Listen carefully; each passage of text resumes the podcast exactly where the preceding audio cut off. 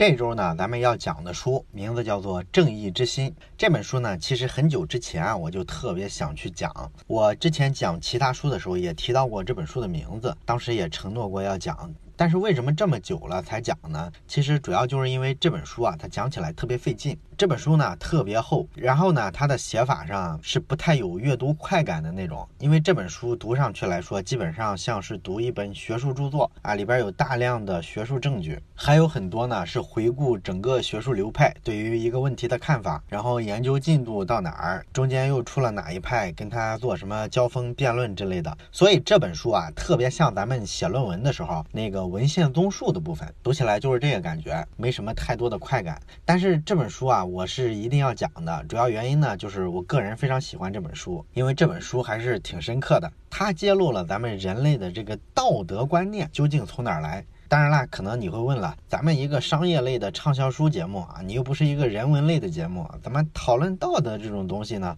其实咱们发现，在整个商业世界里啊，你要想说在商业世界里啊取得一些竞争优势，那么你需要的思维模型其实是非常多的。咱们之前讲过很多比较有意思的思维模型，你比如说进化的思维，比如说咱们讲行为经济学的时候讲过的人对于损失的过度的惧怕等等等等，这些跟认知跟心理有关的知识呢，其实对建立一个非常完善的商业思维来说是非常重要的一环。甚至呢，有时候啊，他们比单纯的说去研究跟商业直接有关的那些东西，像什么商业模式呀、管理呀、营销啊，比这些东西的作用可能更大。因为只有说你对人性、对人的认知、对人的心理模式研究透了之后，你才可能形成一些对人的更宏观、更真实的一些思考。那你说在商业市场上，什么叫机会？说的白一点，最底层的逻辑就是你对人这个物种啊，有一个更深刻、更真实的认识。如果你能洞察到这一点，其实你就一定会是一个商业市场上的高手。所以说呢，这一类书就是我特别爱读的，我也挺愿意把这类书分享给你。虽然说它特别费劲。那么说回《正义之心》这本书啊，这本书的作者是谁呢？作者呢叫乔纳森·海特啊，他呢大概是全球的心理学领域最顶尖的学者之一，现在是纽约大学的教授。那么除了这本《正义之心》之外啊，乔纳森·海特还有一本名气更大的书，叫做《象与骑象人》。哎，那本书在很多畅销书的榜单里可能排名更靠前。那总的来说吧，乔纳森·海特主要研究的范围就是道德心理学。所以呢，这本《正义之心》基本上就是他学术精华的一个荟萃。那么今天咱们就讲一下《正义之心》这本书里咱们要讲的第一个观念，也就是乔纳森·海特的一个非常惊人的发现。他认为啊，道德来源于直觉，而关于道德的那些解释，只不过是事后诸葛亮。哎，这个观点呢，其实非常的反常识，因为咱们一般人啊，对于道德的认识啊，通常都是这么觉得的。咱们人类啊，之所以说会遵守很多共同的道德规范，你比如说反对战争，不要伤害别人，不要杀戮，这些道德规范是从哪儿来的呢？咱们会觉得呢，是因为这个对人类有好处。你比如说不要杀人，这个对咱们人类整个物种它的整体的生存肯定是有好处的嘛，对不对？所以呢，咱们会觉得你遵守某个道德规范是理所应当的，因为它是有一些道理的。也就是说，在咱们普通人的意识里啊，咱们觉得道德这个东西啊，之所以全人类大部分人都会去遵守，主要的原因是道德还是非常理性的一种东西。咱们遵守道德呢，是从对咱们人类有利的角度出发去考虑的。实际上呢，心理学界啊，在最近几十年也确实是一直这么认为的。你比如说，在儿童心理学领域啊，有一个著名的专家叫做让皮亚杰。今天的所有育儿专家呢，基本上经常都要举他的研究成果。那这个让皮亚杰呢，他就曾经做过研究，他去研究儿童的这个认知。他发现呢，跟道德有关的一些认知啊，你比如说要遵守公平的原则，他想把这个原则跟这些三四岁的孩子讲给他们听的时候，他发现这个三四岁的孩子啊，不论你怎么给他解释公平的概念，他都不是太能理解。但是呢，等这个孩子五六岁的时候，你发现这几个小孩之间玩游戏的时候啊，他就会主动的要求几个小伙伴之间要公平。这时候就证明他们已经理解了公平这种道德内涵。这事儿呢，比大人去说教要有效的多。所以呢，让皮亚杰就认为这些基本的道德规范，其实呢是随着这个孩子认知的完善，他自己呢逐渐的具备了这个理性的推理能力。完了之后，他自己发现的这个原则，这个就是几十年前整个心理学界对于道德的一个主。流的看法认为，道德是来源于理性推理，它是来源于人的比较复杂的理性认知，所以呢，它是人类文明比较高阶段的一种成果。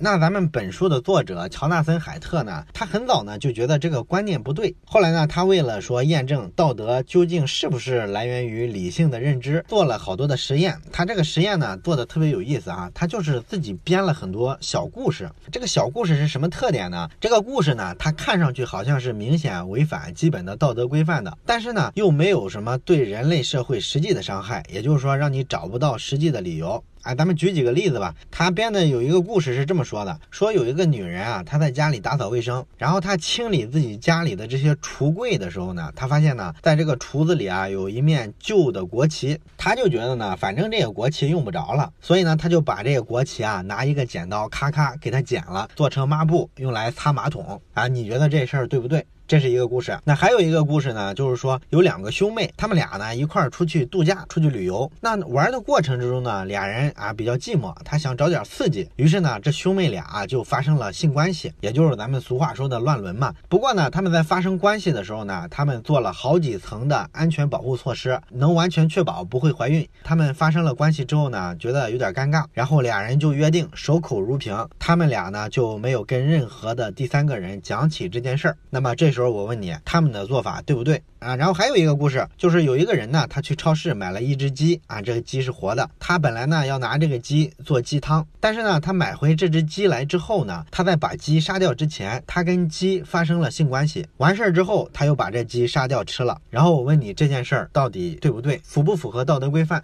整体来说呢，乔纳森·海特编的故事啊，都是这个风格的故事。那么你听了这几个故事，有什么样的感觉呢？我猜你应该觉得多少有点不舒服啊，有的故事甚至有点恶心，对不对？那么乔纳森·海特呢，把这些故事啊拿给好多普通人，让他们做评价的时候，他发现呢，绝大多数人的回答都是这样的：首先呢，都觉得这类故事当然是不对的，不能这么干。但是你去追问他们的时候，往往他们又给不出一个特定的理由。你就比如说刚才咱们讲的这个兄妹乱伦的例子吧，你说这兄妹俩发生性关系不对，那么你追问一下为什么不对呢？然后这个被测试的人呢，他就会解释说啊，你这个兄妹乱伦肯定不对啊，从遗传学上来说，你们生下来的小孩他就是近亲结婚，这不就容易得遗传病吗？所以你们俩的这个行为，这不损害了下一代的健康吗？所以这个是不对的。然后你这时候提醒他，人家这个故事里说了呀，用了好几层的避孕措施，能够保证不怀孕。这个人呢就愣一下，然后又会找其他借口，比如说啊，这个毕竟兄妹俩乱伦这事儿在社会上还是会造成一些不好的名声嘛，所以这事儿可能影响他俩以后的做人做事、找工作，这不都有害处吗？对他们，所以不能这么干。然后你再提醒他说，这个故事里也说了呀，他们俩约定了这件事儿没有告诉任何人，而且他们做到了，不可能有其他人知道，也不会有人对他们说三道四的，所以不会产生什么别的影响。啊，一般这时候呢，这个做测试的人呢就哑口无言了。但是呢，他还是会坚持说，哎，我不知道什么理由，我一时半会儿想不到。但是反正他就是不对。哎，乔纳森·海特做的每一个这种故事啊，基本上都是得到这个结论。那这个反应就说明什么呢？说明啊，咱们对于一件事儿，它究竟道不道德，应不应该，一般的判断其实都是一个情绪化的判断。咱们首先从情绪上感觉，哎呀，这个事儿怎么听上去有点反胃，有点恶心，它就首先触发了咱们对于道德上的认识，就是觉得这事儿是不道德的，是不应该的。至于说咱们传统的认识，认为人类之所以要遵守一个道德规范，就是因为呢，遵守道德规范对于咱们人类有 N 种好处，而且你可以拉一个特别长的的清单去说明每一种好处。所有的这些好处其实都是一个事后诸葛亮，也就是说，我们很可能是先判断了这事儿是对的，我们应该做，然后再去找一堆借口证明这个道德规范是合理的，是对人类有好处的。这个实验就说明了有可能是这样的。当然了，就一个实验还不够啊！心理学界还做过很多类似的实验。你比如说，有人做过一个这个认知负担实验。因为咱们知道人的大脑带宽是有限的嘛，通常来说你只能干一件事儿，比如说吧，你在读书的时候，那么你就应该专心致志的去读书，这时候你读书的效率是最高的。假如说我这时候打开电视机，然后电视机里呢播一个电视连续剧，你一边看电视连续剧一边读书，那么会出现一个什么效果呢？咱们都有这个体会，对不对？肯定是非常糟糕嘛，看书的效率特别低。这就是因为咱们人的大脑带宽，咱们人的认知能力是有限的。你同一个时间段干一件事是没问题的，如果同时做好几个任务，就会影响每一个任务的效率。这个对今天来说已经是一个非常没有争议的结论了。但是呢，咱们回到道德这件事儿，假如说道德确实是理性推测出来的，确实是因为它对人类有很多好处，然后我们经过权衡思考之后，认为我们应该坚持这个道德规范。如果是这样一种思维模式的话，那么会出现一个什么结果呢？假如我们在做道德判断的时候，给人增加一个认知负担，那么他应该做这个道德判断的速度会受到影响，对不对？所以呢，乔纳森·海特就去做了类似的实验，比如说给你一大长串数字符，然后让你把这个数字符号记住。在你记数字的这个过程中，你实际上就有一个认知负担了，对不对？那么这时候呢，我再给你一些道德判断题，让你去做判断。就好比说刚才咱们讲的这几种例子，他发现呢，正在记数字的这些人啊，他对这件事儿的道德判断非常迅速，跟没有认知负担的那些实验对象比啊，丝毫不比他们慢。这个实验就从另一个角度证明了，这个道德判断啊，它就不是一个需要理性权衡的东西，它可能就是一种情绪或者直觉上的判断。那还有一个更有意思的实验，就是有些心理学家呢，他做过一个催眠实验。这个催眠实验怎么做呢？因为咱们知道，催眠本质来说就是类似一个心理暗示一样的机制嘛，对吧？他就是把这些人催眠，催眠的时候呢，给他几个信息，比如说他有几个特定的词，都是跟一些道德上比较败坏的事情联系在一块儿的。打个比方，比如说“经常”这个词吧，他就会把“经常”这个词跟各种道德败坏的行为做一个关联。比如说，他会反复的告诉你，哎，某某人是学生会的主席，但是他考试的时候经常作弊；或者说呢，某某人是国会的议员，但是呢，他在监督别人的时候，经常的收取别人的贿赂，等等等等嘛。所以呢，他就把“经常”这个词跟道德败坏做了一种连接，通过这个催眠的方式呢，反复的去给他做心理暗示，让这个人的潜意识里呢，听到“经常”这个词啊，他就不舒服，哎，就产生一种道德上的抵触感。完了之后，把这个人唤醒了，然后给他一个正。正常的描述，这个描述呢，可能是一个正常的话，比如说，哎，某个人呢是班里的班干部，他经常的组织老师跟学生做一些线下的学术讨论会。你看这个事儿本来是一个正面的，或者至少说它是一个中性的事情，不涉及道德原则，对吧？但是呢，因为里面出现了“经常”这个词，所以呢，刚才那些实验者他们不是接受了“经常”跟道德败坏之间的这个连接吗？当他们听到这个学生干部啊经常组织学生跟老师之间讨论的时候，他第一时间都会说这个不道德。然后实验人员就追就。问他们，哎，这个为什么不道德？然后他们仔细看一下之后呢，发现其实挺难找到理由的。然后就开始编造一些理由啊，就说这个学生干部啊，肯定是有什么不可告人的目的，他就是不道德的。总之呢，就是给自己的这个道德判断做一个辩护。所以呢，从这几个实验里啊，乔纳森·海特就得出结论来说，咱们人的这个道德观念很可能不是说像咱们一般的认为的，是经过理性的思考思辨之后得出来的一个全人类共同遵守的统一的规范，它更可能只是一种情绪跟直觉上的反应。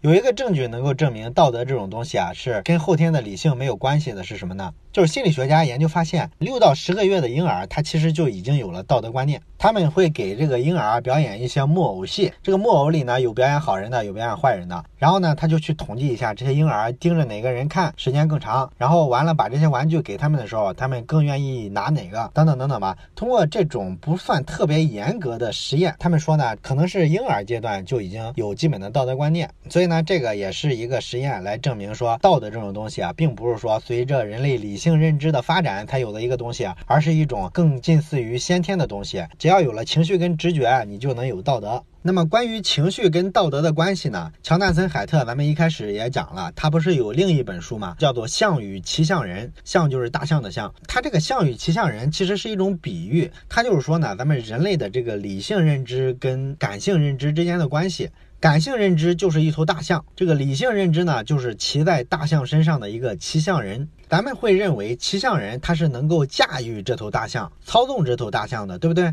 但实际的结果呢是，感性这头大象啊，因为它体型特别大，力量无比之强，跟它背上的这个人根本不是一个数量级的，所以呢，多数的时候啊，这个大象想去哪儿就去哪儿，想干嘛就干嘛。这个骑象人其实是对它没有太多驾驭能力的，它只能微弱的影响一下这个大象的选择，微弱的给大象提个醒。甚至说，像咱们刚才讲的道德跟情绪直觉的关系里，其实理性扮演的是一个更低下的角色，他都是在情绪做了一个判断之后，给他找一个理由。所以你可以想想，人类的这个情绪有多强大，而理性的力量又多弱。咱们今天呢，大伙儿都知道，就是一个人呢，要想说在认知上超越大部分人，必须具备独立思考的能力。这个独立思考呢，就需要很多特别理性的思维模式，尤其是跟科学沾边的很多思维模型。大家都知道，这个东西是有利于我们接近于理性，建立起一个独立思考能力。但是咱们看一下全人类目前的状况，咱们会发现结果还是非常糟糕的。即便说咱们今天的这个大学教育啊、高等教育啊已经发达到这个地步，但是绝大多数人还是依照情绪、依照直觉去做判断的。你比如说去美国留学的好多朋友回来都说，哎呀，这个老美的底层人民啊，怎么这么蠢？他会觉得呢，咱们中国的底层人，咱们都讲非常市侩，非常市井气，往往会出现很多特别精于计算的人，非常多的小聪明。而这些老美的底层的人呢，咱们会发现他们好像通常都很笨，他们做的很多判断感觉比咱们中国人还要情绪化。你比如说，你看美国那种爱护小动物的协会，是吧？动不动就特别的狂热，动不动就上街游行，这个比中国的爱狗人士去广。其大闹什么狗肉节要严重的多，所以你会感觉呢，美国人虽然说大学毕业的这个人口比例这么高，但是好像他们的这些普通的老百姓啊，这个情绪化程度依然非常高。还有一个更典型的例子，就是去年咱们知道英国不是脱欧了吗？从欧盟脱离了，当时做了一个全民的投票，这个不是成了全球的一个笑话吗？就是他们全民投票啊是要脱离欧洲的，这是一个非常大的政治决定。当时英国的整个精英阶层，包括说经济学家呀、各种科学家啊，包括说高级政客，他他们百分之九十几的人啊，都是反对脱离欧盟的，因为他们知道脱离欧盟对整个国家的经济啊、人才啊带来什么样的限制。可是大部分老百姓他就是一种民族主义的情绪啊，就是我英国为什么要跟你们这些欧洲大陆国家混在一块儿？我为什么要接受你们的约束？然后很多东欧的难民老是跑我们国家来抢我们的资源，他有这种民族主义的情绪在里面，所以他做的判断就是非常清楚，就是我要脱离欧盟。然后他们的人数肯定是占优的嘛，所以这个投票肯定就是成功了，脱离了欧洲。脱离了欧洲之后，比较有意思的就是第二天咱们去看谷歌的搜索，来自英国的这个 IP 搜索最多的就是欧盟是什么，加入欧盟有什么好处？你会发现特别逗。你如果这个决策是理性的，你不应该先了解了这些东西，然后再做一个决定吗？为什么做了这个决定之后，投票结果都出来了，第二天才去搜索这个东西呢？所以你就可以看出，不管是发达国家还是发展中国家，只要咱们讲是一个人。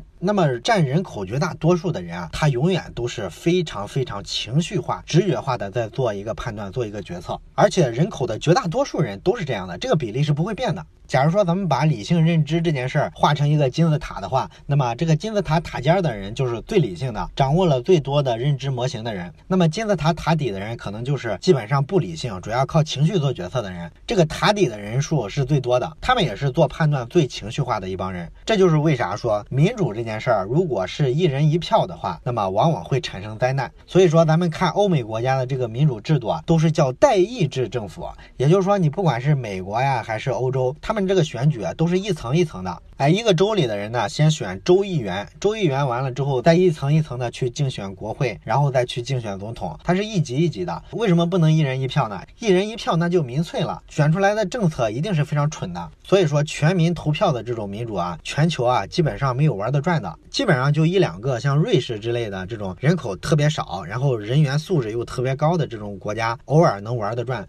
只要人口够多，人口的素质参差不齐，这个一人一票的民主选举啊，就是不可能玩得转的。当然，这个扯远了哈，咱们还是说回道德。道德因为也是作为人类认知的一个领域嘛，所以它跟刚才咱们讲的这种状况其实也是一致的。绝大多数人的这个道德规范都是靠一个情绪跟直觉做的判断。它可不是什么非常理性、经过推理和辩证得出来的一个东西，不是这样的。咱们理性的部分呢，只负责说事后为这个感性的判断找一个借口、找一个理由。也就是说呢，直觉在先，策略性的推理是在后的啊。这就是说，咱们今天讲的非常重要的一个结论。那你说咱们人的情绪为什么会在理性判断之前发生呢？这个其实就涉及到咱人脑的一个结构了。因为咱们人类不是从什么爬行动物啊、哺乳动物啊一步步演化过来才出现了人类吗？所以呢，咱们这个大脑啊也是一代代的叠加的，就有点像说咱们地理上学的那个地质层里边的层呢是最原始的，然后比较新的地层呢是在最靠外的。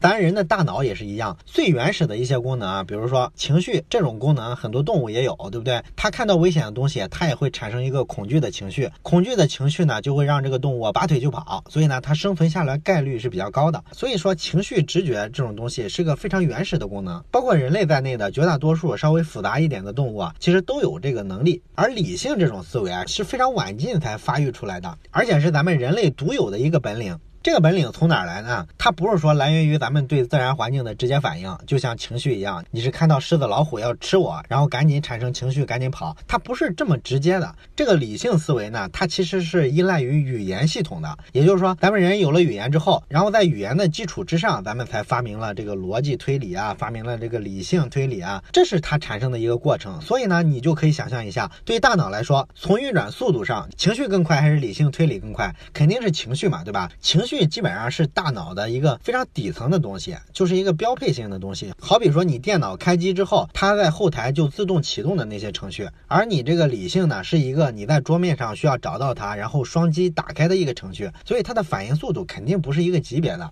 而且说咱们这个情绪直觉啊，它的反应速度快到什么程度呢？有人就做过一个实验，就是拿美国总统竞选做的实验。这类的研究其实在政治上特别多了，有一个结论基本上是形成共识了。什么结论呢？其实就是咱们都知道的一个结论，这是一个看脸的世界。在总统选举里面也是一样，如果这个人看外形看上去给你的感觉是特别有魅力的，那么他当选的概率就是比这些长得一般的人或者长得特别丑的人要高得多得多。这个是政治学上研究已经比较确定的一个结论。那么咱们刚才讲了，说这个情感直觉做一个判断的速度非常快，它快到什么程度呢？有人就做过这么一个实验，他就是看呢，在选举的时候啊，人们究竟多快的时间能判断一个人有没有魅力？所以呢，他就在一个大屏幕上不断的闪各种照片，每张照片呢闪的速度特别快，基本上只在屏幕上出现十分之一秒，这个基本上让你说定睛一看的机会都没有，只能靠潜意识去捕捉这些信息。但是结果是怎么样呢？虽然说每张照片只有十分之一秒，但是人们靠直觉和情感选出来那些他们愿意支持的人，跟最终这个选举结果是高度一致的。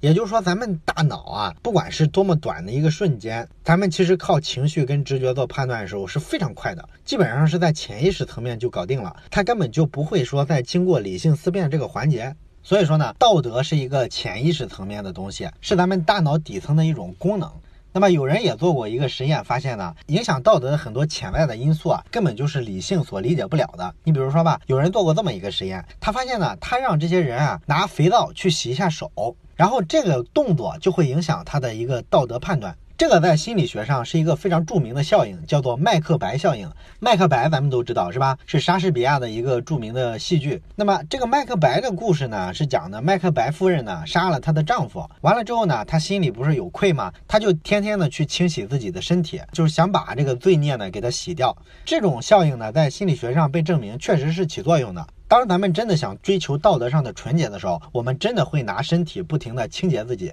美国的康奈尔大学呢，曾经做过一个实验，他让这个学校的学生呢填一份问卷，这个问卷呢主要调查他们对很多政治议题的态度。结果呢就发现，如果说这个学生啊，他是站在洗手液售卖机旁边，就专门卖洗手液的机器，那他这个政治态度啊就变得非常的保守。因为咱们知道，美国的保守党也就是共和党，他对很多道德问题的看法其实都是非常传统、非常保守的。你比如说，绝大多数的共和党人啊都是反对堕胎、反对同性恋，他们。就是追求那种传统的道德标准，要求说特别的符合基督教的基本的教义。所以说他们在洗手液售卖机旁边接受了这个洗手的这种暗示之后，这个人的政治理念就会更偏向于保守党，他在道德上呢就表现的特别的保守，这也是非常有意思的一个实验。那咱们说啊，是不是道德认知来源于直觉，或者是说来源于情绪反应，就意味着道德这种东西其实没什么用，它会误导人的决策呢？其实也不是，因为今天咱们的认知科学的发展呢，已经能够确定到底是哪一部分大脑皮层控制人的情绪系统。那么有一个神经系统的科学家叫做安东尼奥·达马索，他呢有一个研究成果，他发现呢，大脑有一块区域如果受到损害的话，会造成整个人的这个特别大的混乱，这个区域叫什么呢？叫做腹内侧前额叶皮层啊。这个皮层呢，大概在哪儿呢？就是咱们这个人的鼻梁的后上部这个位置的对应的大脑皮层。达马索就研究发现呢，只要这个区域的大脑皮层受到了损伤，这个病人呢就会呈现出一种症状，就是他所有的感情都消失了，变成一个不动声色、不动感情的人。你让他看个恐怖片，他也丝毫感觉不到害怕啊。你给他多少钱，他也不会觉得特别兴奋。这其实是什么呢？就是咱们通俗上说的心理变态。咱们通俗意义上说的心理变态，就是这个人特别的冷血，他没有人的基本的情绪。那这个达马索呢，就研究了一下得这种病的病人，他发现一个问题啊，从道理上来说呢，这些人的理性系统啊是没有任何损伤的，他们的智商啊、分析问题的能力啊都是非常正常的，他缺的只是感情的部分。按理说，他应该在生活中做任何决策都非常理性才对，那他应该说是活得特别有效率，工作能力也特别强，对不对？可是你实际上去看这部分的人呢，你会发现这部分人啊，往往生活特别糟糕，工作也做不好，跟人也处不好人际关系，甚至说包括咱们在电影里看过一些什么变态杀人狂之类的，对不对？这个呢，都属于说心理变态。咱们之前讲过很多什么经济学的思维，那经济学思维呢，就是希望人们在做一件事儿、做一个决策的时候，希望他用权衡的思维，这就是一种非常理性的思维，对不对？它就像一个数学思维一样，去算成本收益比，算你的代价，算你的风险。那么咱们如果这么做一件事儿呢，确实是非常理性的。这是对于咱们一个有正常的情感能力的人来说，你越理性，可可能你买到一个好房子或者买到一只好股票的概率就越高，你不容易情绪化，不容易受周围人的鼓动。这是咱们之前讲其他的经济学类的书的时候比较强调的一个点。可是呢，从今天这个点，咱们又能得出另外一个看法：假如说完全把你的情绪部分割除掉，其实对你的理性思考能力也是一种伤害。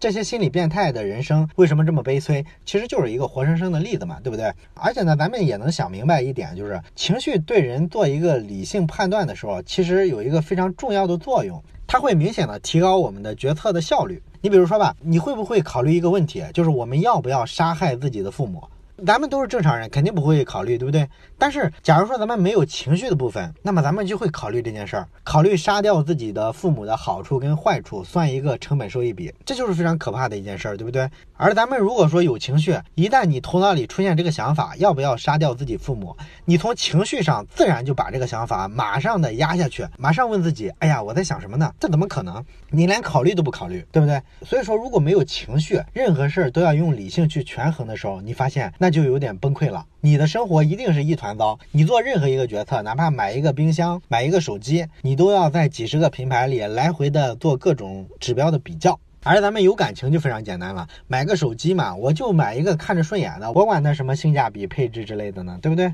所以说情绪啊、直觉、感情这些东西呢，虽然咱们在经济学的思维里感觉它对理性是一个障碍，是一个绊脚石，但实际上如果完全隔除掉，从脑神经科学上来说，也是不利于我们做一个理性决策的。所以说呢，咱们从这个概念出发，再回过头来看道德，咱们就会发现呢，虽然说道德是出于一个情感上的反应或者一种直觉上的反应，但是这不一定说明啊，道德判断就一定是蠢的。这也是为啥说咱们人类靠一个直觉形成的道德系统啊，依然能维持着这个社会正常的运转，而没有说出现各种混乱和崩溃。好了，这就是关于《正义之心》这本书咱们要讲的第一部分。这部分呢，咱们主要讲了一个命题，就是道德这个东西啊，其实并不是出于理性形成的，而是一种直觉和情绪反应。在最后的部分呢，咱们还是出一个小思考题给大家。这个思考题呢，也是一道道德难题啊，我想丢给大家，看大家怎么反应。咱们想象一个场景，你现在站在桥上，桥底下是火车轨道，然后火车轨道上呢，远处有一列火车要跑过来，但是这个火车轨道上现在有四个孩子，他们在火车轨道上玩耍。这时候我给你一个选择，假如说你身边有一个胖子。你把这个胖子一把从桥下推下去，他正好掉在这个铁轨上。然后咱们假设这个胖子足够胖，哎，这个火车呢撞到这个胖子之后就能给停下来，然后那四个在铁轨上玩耍的孩子就得救了，就不会被车撞到了。我就问你，你会不会做这个选择？然后说说你在道德上的理由。欢迎你在留言区留言，咱们下一期再见。